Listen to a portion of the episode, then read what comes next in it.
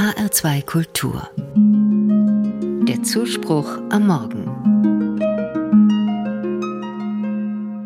Es lebe das Leben. Oder wie es auf Französisch heißt, Vive la vie. Ich möchte heute das Leben feiern. Ja, ausgerechnet heute, an einem ganz normalen Montag im Januar. Ausgerechnet heute, denn ich bin aufgewacht und habe mir keine Sorgen machen müssen, ob eine Bombe auf mein Haus fällt. Ich konnte meinen Mann und mein Kind umarmen und habe genug zu essen im Haus.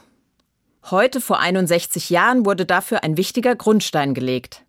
Am 22. Januar 1963 wurde der deutsch-französische Freundschaftsvertrag geschlossen. Unterzeichnet haben den Vertrag Bundeskanzler Konrad Adenauer und Präsident Charles de Gaulle im Pariser Élysée-Palast.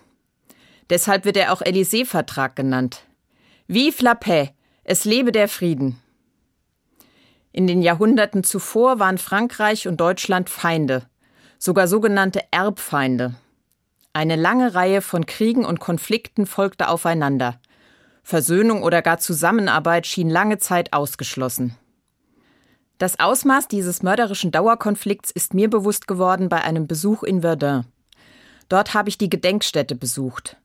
Tausende weißer Kreuze draußen und drinnen eine unübersehbare Zahl von Namen und Gebeinen von gefallenen Soldaten. Junge Männer im gleichen Alter wie die Schüler und Studenten, die heute beim Schüleraustausch mit der französischen Partnerstadt mitmachen oder ein Auslandssemester in Paris genießen. Mir ist damals bewusst geworden, ich habe einfach nur Glück gehabt mit meinem späten Geburtsjahr. Sonst wären vielleicht mein Mann und mein Bruder auch in die Schlacht gezogen, anstatt im Urlaub Rotwein und Käse zu genießen. Vielleicht hätten sie Paris überfallen, anstatt es zu besichtigen. Wenn ich darüber nachdenke, wird mir bewusst, wie gut es ist, dass vor 60 Jahren die Politiker zur Vernunft gekommen waren und erkannt hatten, Zusammenarbeit unter Nachbarn ergibt mehr Sinn als ständige Bedrohung und Feindschaft. Ich wünsche mir so sehr, dass Verantwortliche in den Regierungen aller Länder der Welt heute auch so klug wären. In der Bibel steht, meide das Böse und tu das Gute, suche Frieden und jage ihm nach. Jede und jeder soll sich also mit ganzer Kraft für den Frieden einsetzen. Manchmal ist das einfacher gesagt als getan.